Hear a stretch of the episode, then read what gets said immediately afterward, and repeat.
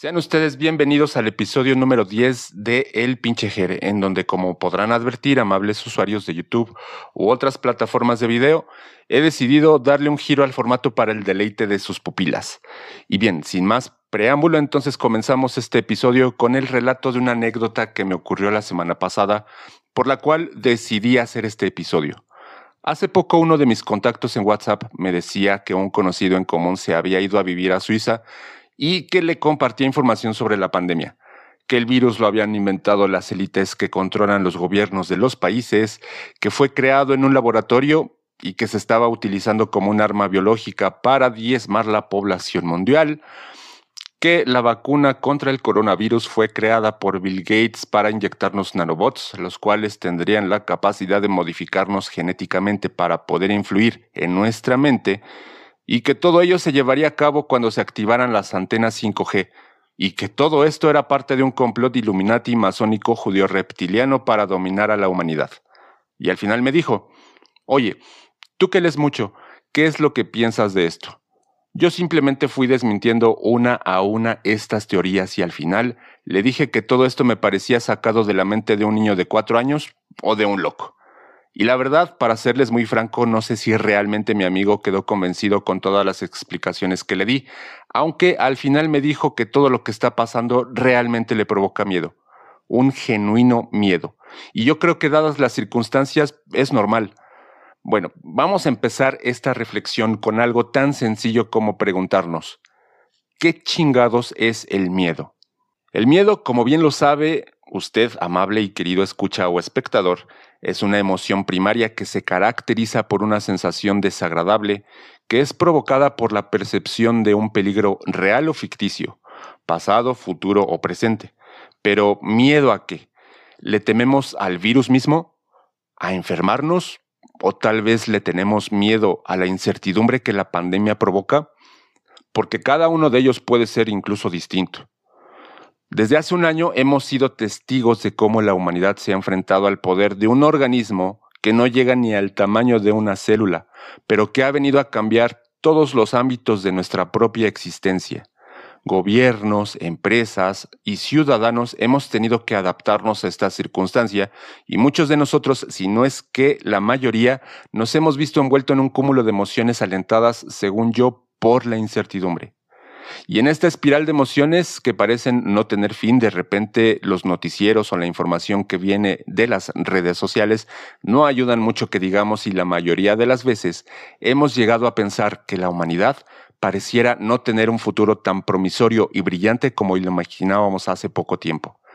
Todo lo que nos llega de información nos produce una sensación de miedo, ansiedad e incertidumbre ni más ni menos. Y entonces, al no tener esa falsa certeza de que tenemos el control sobre lo que hacemos en nuestra vida, es muy fácil que muchas personas busquen la forma de recuperar el control de la situación y es mucho más fácil que confiemos en noticias, rumores o bulos que nos devuelven esa falsa sensación de control.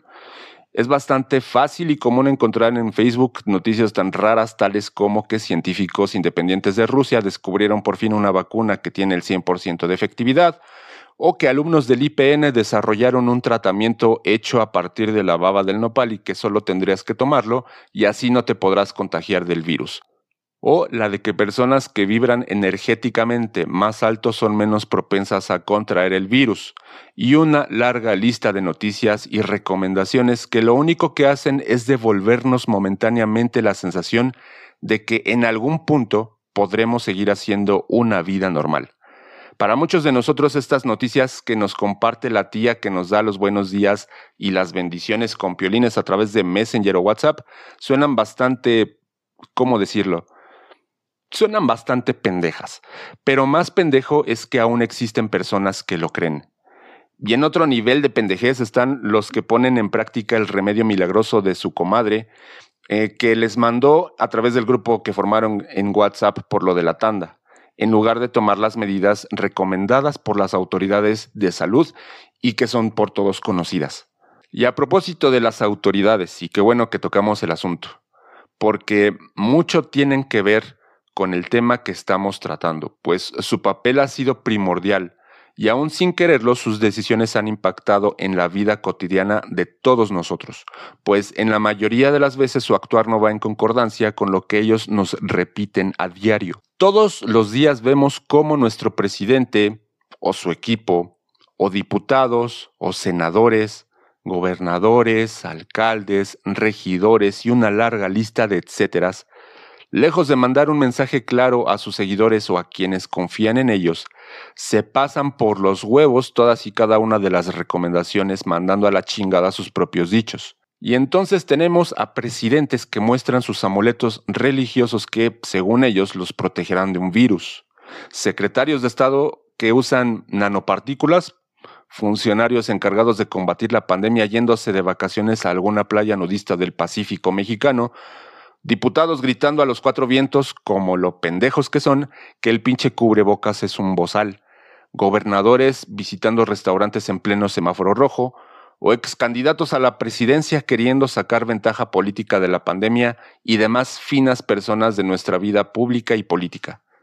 Ninguno de estos idiotas, porque eso es lo que son, se ha tomado la pinche molestia de predicar con sus acciones personales todas aquellas acciones que desde su gobierno o sus partidos nos dicen. Y entonces nos encabronamos por todo esto y empezamos a desconfiar de nuestro propio gobierno y de sus instituciones. Ahora, imagínese usted que mezclamos miedo, ansiedad, incertidumbre y encabronamiento hacia nuestras autoridades y ahora tenemos ese delicioso cóctel de emociones que son fácilmente aprovechadas por ciertas personas que lo único que buscan es conseguir adeptos a sus ideas para obtener algún beneficio a costa de todos los ingenuos que le siguen. Si de por sí los remedios que te da la comadre o tu compañero de trabajo son bastante ridículos, ahora también tenemos que lidiar con estas personas que nos traen teorías bastante descabelladas, inverosímiles y absurdas. Conspiranoicos les llamamos. No sé si a ustedes les tocó ver algo así con anterioridad, pero todavía hace algunos pocos años teníamos por lo menos un compañero de la escuela o del trabajo así. Personas autodidactas que han investigado por su cuenta conspiraciones que parecían no tener sentido y la verdad es que este tipo de teorías nunca había tenido tantos adeptos. Normalmente los catalogábamos de loquitos o paranoicos, sin entender realmente el verdadero significado de la palabra o cuál es la condición mental de un verdadero enfermo diagnosticado con paranoia. Pero insisto en que no era muy común verlos y por lo general sus teorías tenían poca difusión en redes sociales o en foros. Pero lo único seguro es que solo los podías ver en un solo lugar, en la pantalla de su computadora o celular, revisando más teorías de la conspiración de las cuales poderse alimentar. Incluso el perfil del conspiranoico era el de un hombre o mujer con poca preparación académica, que por lo general era bastante inofensivo y que no le hacía daño a nadie al que nosotros mirábamos hasta con cierto desdén. Ahora, como si fuera un libro de Stephen King, este tipo de teorías está ganando adeptos y muchos de ellos alejándose del estereotipo que todos conocíamos, pues ahora puede verse que muchos de ellos tienen una previa preparación académica, más o menos importante y son activos no solo en redes sociales, sino en su entorno real, o han alcanzado posiciones en el gobierno como ciertos legisladores o presidentes en otras naciones como en los Estados Unidos o en Brasil. Es decir, son mucho más peligrosos para todos y para muestra dos botones. El primero de ellos es este. El pasado 6 de enero simpatizantes de Donald Trump, que a la vez son adeptos de una teoría conspiranoica llamada QAnon, alentados por el mismísimo presidente de los Estados Unidos, irrumpieron de forma violenta al Capitolio de aquel país, que es la sede de su Congreso. El objetivo, revertir los resultados de las elecciones presidenciales y en algún momento de esta protesta, en forma muy literal, colgar en la horca a Mike Pence, vicepresidente de los Estados Unidos. El segundo ejemplo es el del presidente de Brasil que se ha empeñado en minimizar los efectos de la pandemia y además ha sido partidario del uso de la hidroxicloroquina en el tratamiento de la enfermedad, además de oponerse al uso de la vacuna, alegando posibles efectos colaterales como convertirse en caimán. Háganme el chingado fabrón, cabor. ¿Cómo es que en apenas unos meses los conspiranoicos han pasado de ser sujetos relativamente inofensivos para convertirse en un verdadero peligro para la sociedad o para la humanidad? Pues la respuesta más simple es con seguridad la más acertada. La pandemia y el miedo irracional que provoca en ciertas personas, la desconfianza en nuestros gobiernos y la esperanza de que al interpretar los hechos nos regrese cierto grado de tranquilidad, ha sido un buen abono de cultivo para las teorías de la conspiración, las cuales tienen algunas características bien definidas. Número 1. La teoría toma algo de verdad de un hecho. Número 2. No existe la casualidad en ningún acontecimiento que afecte a la humanidad. Para ellos todo es parte de una conspiración. 3. Son profundamente complejas y sus cadenas de hechos muy intrincadas. 4. No son comprobables por fuentes, digamos, confiables, sino por, bueno, digamos que ellos tienen sus propias fuentes como YouTube, el libro publicado en Amazon por alguno de sus líderes y foros, y otra página de YouTube que nos muestra las revelaciones de un desertor de la secta secreta de su preferencia o de alguna agencia gubernamental, preferentemente de la CIA. Y 5. Las conspiraciones siempre tienen un fin malvado. Nunca se ha visto una conspiración para reforestar las zonas desérticas, combatir el analfabetismo o promover la paz mundial.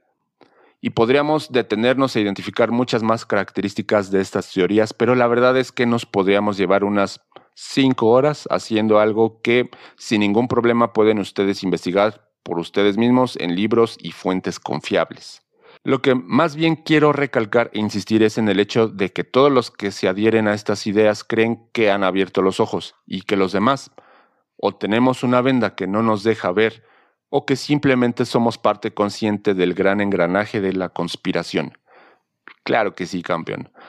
Pero la verdad es que han dejado de ser los zombies cegados por una supuesta conspiración para ahora serlo de algún tipo gordo sedentario que vive frente a un monitor de computadora y que obtiene ganancias del libro que sus feligreses le compran tan animosamente. O de esos clics que le dan a sus videos del canal que monetizan en YouTube. Ojo, acá no estamos diciendo que no existan las conspiraciones. Julian Assange, por ejemplo, nos evidenció que las personas que dirigen nuestros gobiernos o ciertas empresas realmente están conspirando en contra de la mayoría, pero las razones son más que simples. El beneficio es meramente personal y económico, que se traduce en corrupción. Pero nunca me ha pasado por la mente que algún gobierno o corporación le apueste a disminuir la población mundial, pues, después de todo, somos sus consumidores o sus contribuyentes. Pero hey, Acá nadie está tratando de que dejes de creer o que no creas en estas teorías, aunque tampoco te estoy alentando para que creas en ellas. Cada quien puede creer o no creer en algo y ese solo hecho es válido. Lo único que quiero que tomes en cuenta y reflexiones es que si esa creencia que quieres abrazar realmente te aleja de los que llamas alineados, cuando claramente tú también eres uno de ellos, de otra causa pero lo eres.